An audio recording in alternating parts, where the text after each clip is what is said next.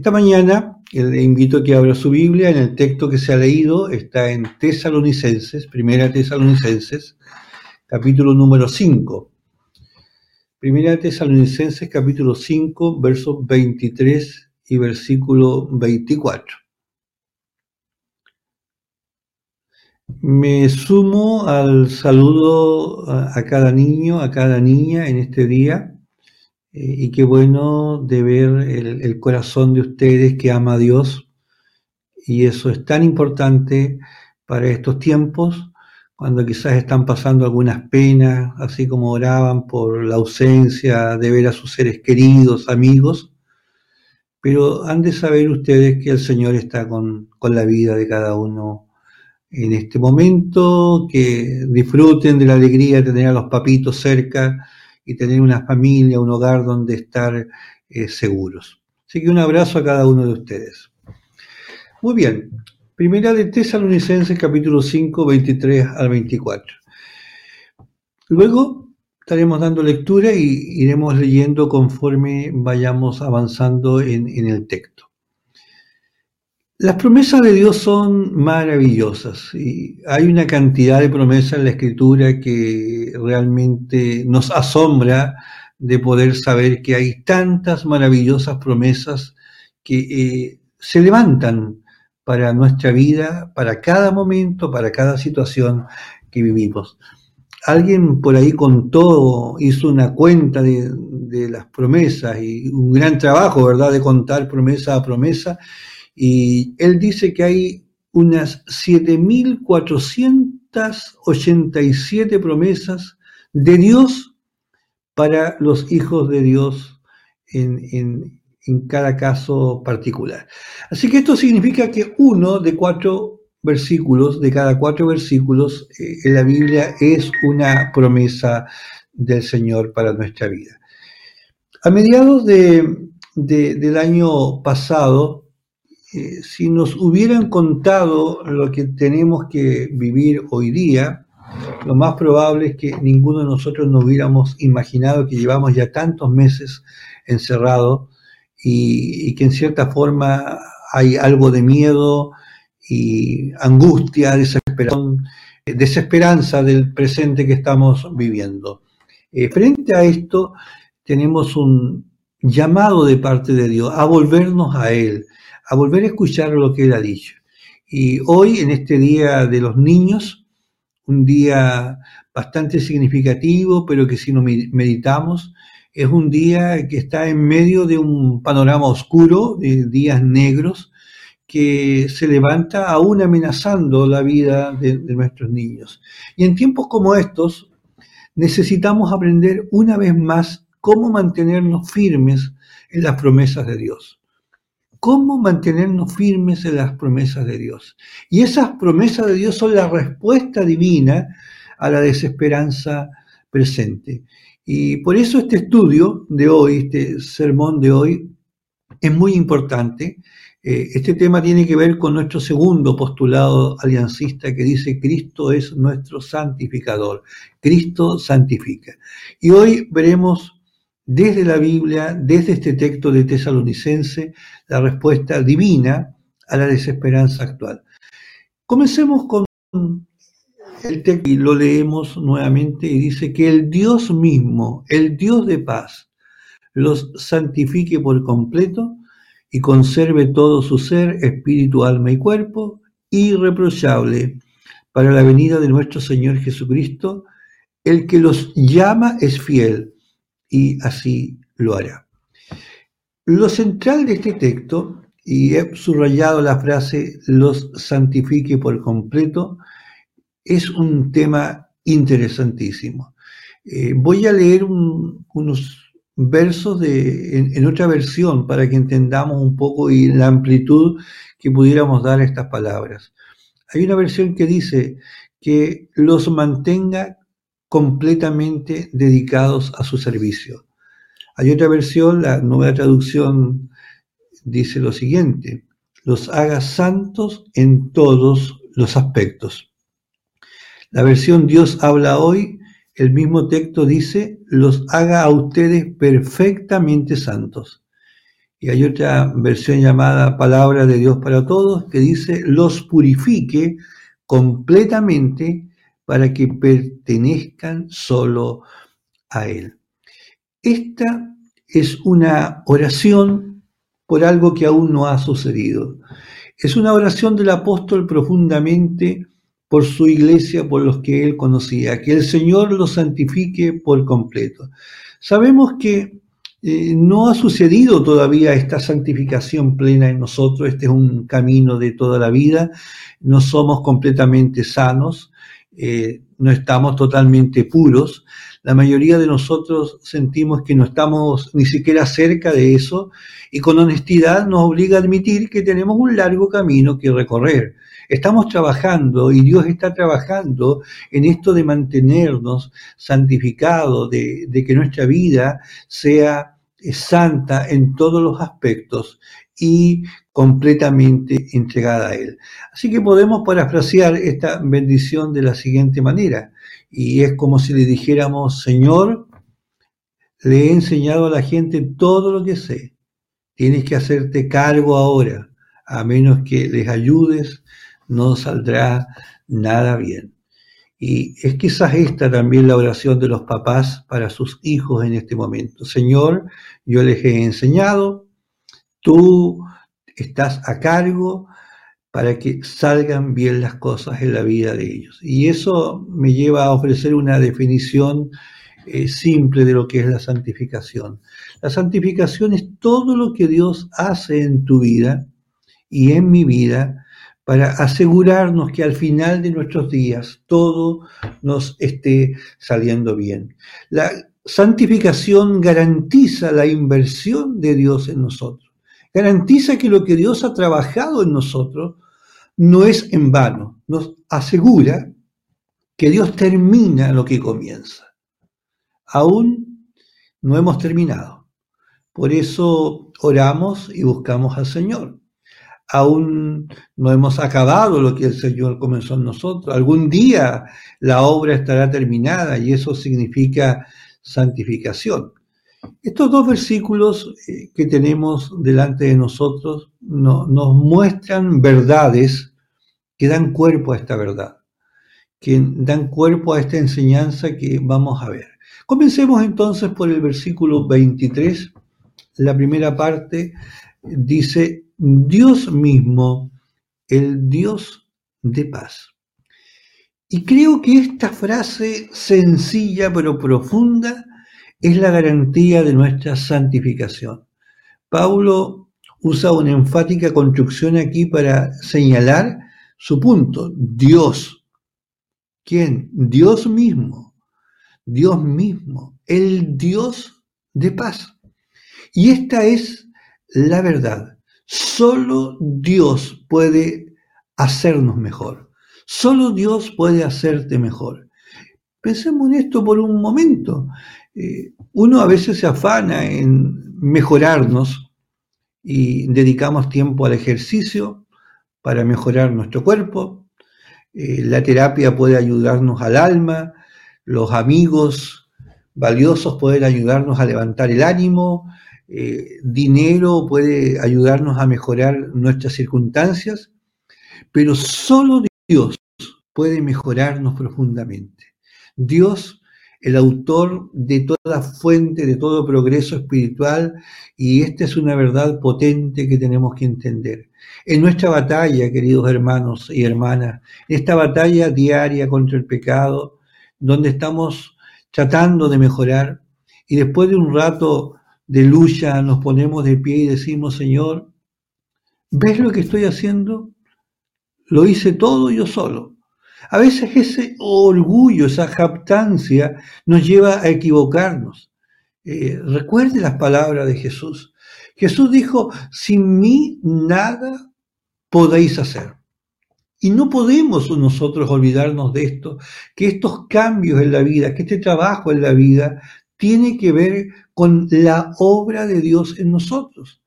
Porque en contraste con todos nuestros débiles esfuerzos por mejorar, por superarnos en lo moral, en la, superación personal, Pablo simplemente dice, Dios mismo, el Dios de paz.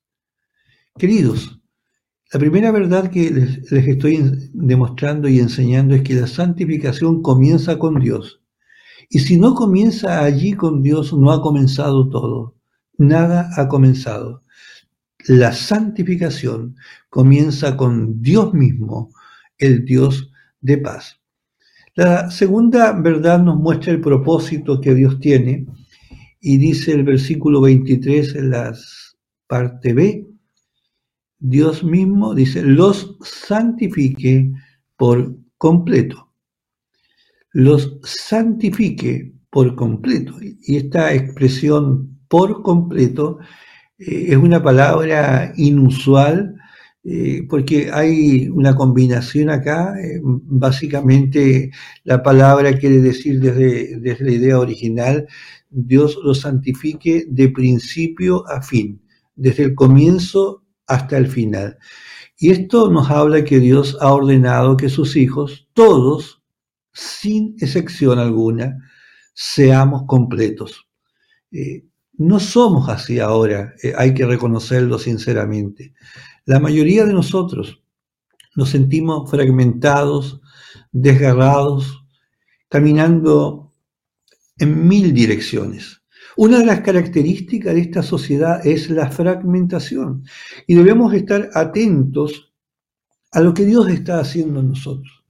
Y yo quisiera que nos imaginemos un poco y, escuche el débil sonido de un martilleo, de un serrullo trabajando en su interior. Cuando algún día finalmente lleguemos al cielo, quiero decirle que los martillos y las sierras serán quitados porque estaremos ante el Señor con cada parte en su lugar y cada aspecto de nuestra vida perfeccionados. Pero aún no hemos terminado, pero lo haremos y esa es la promesa del Señor. Hoy no estamos completamente limpios, pero lo estaremos. Hoy no somos del todo sabios, pero lo seremos. Dios tiene la intención de la renovación completa en la vida de cada uno de nosotros. Dios nos está renovando. No sé si alguno ha visto algunos programas de televisión que hablan de renovación y en esto hay algunos que son muy interesantes. Por ejemplo, a mi esposa Nahara y a mí nos gusta una uno de esos programas de renovación que se llama Hermanos a la Obra. Hermanos a, la Obra.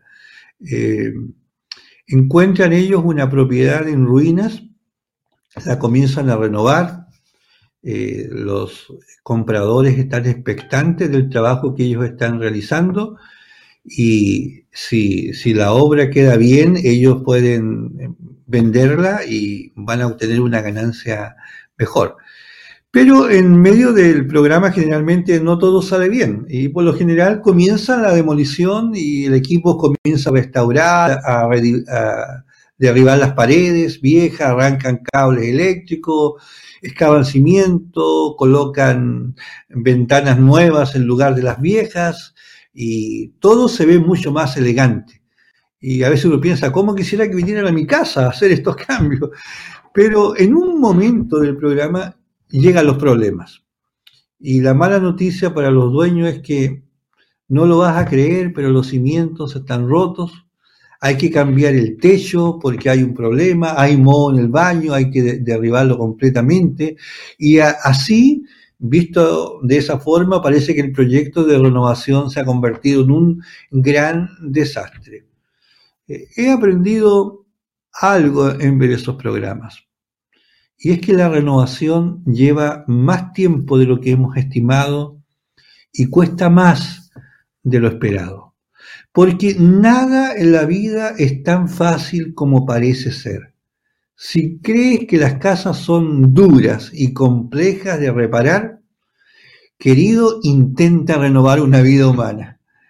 Una vida humana, ahí siempre hay algo que arreglar. Eh, si arreglamos algo, eh, mañana hay otra cosa que se rompe y hay que mejorarla. Hoy día dejamos un mal hábito y mañana comenzamos otro mal hábito. Y muchos de nosotros somos cristianos con fugas, con quebraduras y muchas grietas que necesitan ser mejoradas. Y ese es un trabajo tan difícil que solo Dios puede intentar renovarlo. Algunos de nosotros tardamos 25, 30, unos 40 y posiblemente algunos más de 50 años de trabajo para llegar a un punto de decir que aún no estamos terminados. Y, Dios eventualmente dice, de hecho, todo lo puedo hacer, eh, se acabó, se terminó. Llega un momento en que el Señor dice, se acabó, sube acá y terminaré el trabajo donde las condiciones de trabajo sean mejores. Y entonces allá en los cielos realmente la obra se termina. Hoy somos santos en algunos aspectos, pero cuando Dios, queridos, haya terminado con nosotros, seremos santos de principio a fin. La tercera cosa que descubrimos en este versículo es la perspectiva de ese objetivo. Eh, dice el versículo 23, la tercera parte, y conserve todo su ser, espíritu, alma y cuerpo. Aquí nos habla que todo eh, nuestro ser está llamado a la santificación. Y Dios tiene la intención de un cambio total en nosotros. Nada se deja en el olvido, nada es pasado por alto. Cada parte de nuestra vida está siendo trabajada por Dios para que sea perfeccionada al final. Suponga que pudiera cambiar algo de usted, ¿dónde comenzaría? Muchos de nosotros posiblemente comenzaríamos por fuera. Si, si, tú pudieras agitar una varita mágica y cambiar tu apariencia exterior, si hubiera la posibilidad de un pequeño, un ligero retoque o un cambio de imagen externo, después de esa imagen te reconoceríamos. Esos cambios se vuelve más difícil a medida que pasan los años, porque cuanto más envejecemos, lamentablemente hay muchas cosas que reemplazar. Y ahí es donde entra la operación. Disponemos de implantes, de coronas, dentaduras postizas, audífonos, marcapasos, usamos bifocales, caminamos con un bastón, tenemos reemplazo de cadera, rodillas, tobillos y hombros. Y a veces, dijo un, amigo mío, parece que estoy unido con pegamento con la gotita. Tan frágiles. Eh, leí sobre alguien que había perdido algunas partes de su cuerpo a causa de la diabetes y uno de sus amigos lo fue a visitar y lo encontró de, muy, muy, muy buen ánimo en su, la recuperación de su cirugía. Y luego le dijo, no te preocupes por, por mí en nada, porque el Señor me está llevando al cielo pieza a pieza. Ambos se rieron, pero es cierto, en cierto sentido. La descomposición del cuerpo nos recuerda que Dios tiene algo mejor reservado para nosotros. Eventualmente, en esto está el corazón de, este asunto que necesita ser arreglado. La gente cambia, nosotros cambiamos lentamente y así es que se cambia. Eh, piensa por un momento en, las luchas de tu propia vida. ¿Qué cambiarías de ti por dentro si pudieras? ¿Qué es lo que hubiera que cambiar dentro de ti? ¿Sería un espíritu impaciente? ¿O tal vez una lengua crítica? ¿O sería la envidia que tenemos por, la gente que nos rodea? ¿Sería un espíritu de descontento, de resentimiento persistente, de, la lujuria con la que estamos luchando? Eh, ¿Sería un espíritu de mal genio, un profundo desánimo, la ingratitud que hay en nosotros? ¿qué cambiaríamos de, dentro de nosotros? Y aquí está la buena noticia del Evangelio. Queridos, vamos a cambiar. las cosas sobre nosotros mismos que hoy nos están volviendo locos van a desaparecer para siempre. Van a desaparecer. A veces estamos hartos de nosotros mismos y lo hemos sentido así más de alguna vez. Quiero decirte que el progreso espiritual eh, a menudo tarda, pero finalmente llega. Dios ha prometido que mejoraremos. Él lo ha prometido. La cuarta cosa eh, es la, la, posición en la cual el Señor nos ubica. Y ahí en el verso 23, la última parte dice, irreprochable para la venida de nuestro Señor Jesucristo. Eres inocente.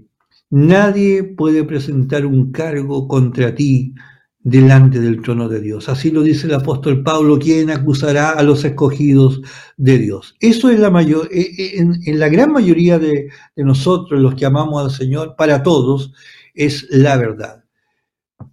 Pero a veces tropezamos de muchas formas. Cuando los hijos de Dios, los que hemos sido lavados por la sangre de Cristo, estemos delante del Señor, Él va a decir, ¿hay alguien que sabe alguna cosa de esta persona que dijera que no puede entrar al cielo? Y me imagino que en ese momento va a haber un silencio absoluto, eh, ya que nadie, ni los ángeles, ni los demonios, ni los santos, ni los pecadores, nadie en todo el universo podrá presentar cargos contra los elegidos de Dios. La Biblia dice que Dios nos santifica para que seamos libres de toda falta. Y dice irreprochables. Dicho en otras palabras, de integridad, impecable, de una vida que, que, es una luminaria en medio de los demás. Y Dios desea esto para todos los hijos de Dios. Como decimos a veces en nuestro lenguaje popular, que nadie nos apunte con el dedo, que nadie indique algo contra nosotros. Ninguno de nosotros posiblemente lo logrará en la vida, pero querido, estimada hermana, se avecinan cosas mejores para el pueblo de Dios. Estos días han sido llenos de angustia y tristeza, pero levanta tu vista. Vienen días mejores. Cuando Cristo regrese, hay dos cosas a lo menos que van a suceder para cada uno de nuestras eh, vidas como creyentes. Nuestra eh, verdadera personalidad será revelado y seremos como realmente Dios quiere que seamos, seamos y nuestra perfección será completa. Finalmente, ya no habrán mejoras que hacer. Estamos tan lejos de esto ahora, posiblemente ustedes pueden estar pensando. Y lo más probable es que algunas veces nos hemos desanimado en la vida. Eh, algunas veces nos miramos al espejo y decimos, ¿qué nos está pasando? ¿Por qué estoy reaccionando como reacciono? Y, supongo que todos, de alguna forma, lo hacemos de vez en cuando. Eh, es tan fácil hoy día encontrar razones para sentirse culpable eh, y estamos siempre culpándonos de, lo mal que lo hemos hecho y que pudiéramos haberlo hecho mejor. ¿Por qué dije esto? ¿Por qué hablé de esta forma? ¿Por qué ofendí? ¿Cómo pude tratar así a mi esposo, a mi esposa, a mi hijo? Y, la culpabilidad sigue y sigue. El crecimiento cristiano a veces puede ser muy desalentador. Es como escalar el, monte Everest. Eh, mientras más cerca de la cima estamos, eh, más lejos parece que está. Y Dios tiene una razón para todo esto. Dios quiere que dependamos de Él en todo. Él diseñó eh, la vida para que funcione solo cuando Él está a cargo de todo. Cuando intentamos nosotros llevar el espectáculo, cuando nosotros queremos conducir nuestra vida, lo que hacemos a menudo es desmoronar nuestra vida. La vida cristiana se deja en las manos del Señor. Si no amamos del Señor, fracasaremos una y otra vez, habrán fracasos permanentes. Solo Dios puede darnos lo que necesitamos para salir victoriosos. Hoy no nos sentimos inocentes, porque verdaderamente no somos inocentes, porque nuestros pecados están delante de nosotros. De ellos somos culpables y empeoramos las cosas con cada cosa que hacemos, con cada cosa que decimos. Hoy todos somos personas inconclusas, pero cuando algún día Dios finalmente haya terminado con nosotros, estaremos sin culpas, irreprensibles en su presencia y esa es una noticia maravillosa en esta parte de la palabra del Señor. Y lo último que quiero plantearles es la promesa final.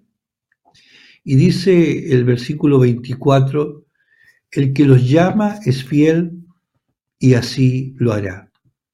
Qué frase tan profunda, qué importante es esta frase.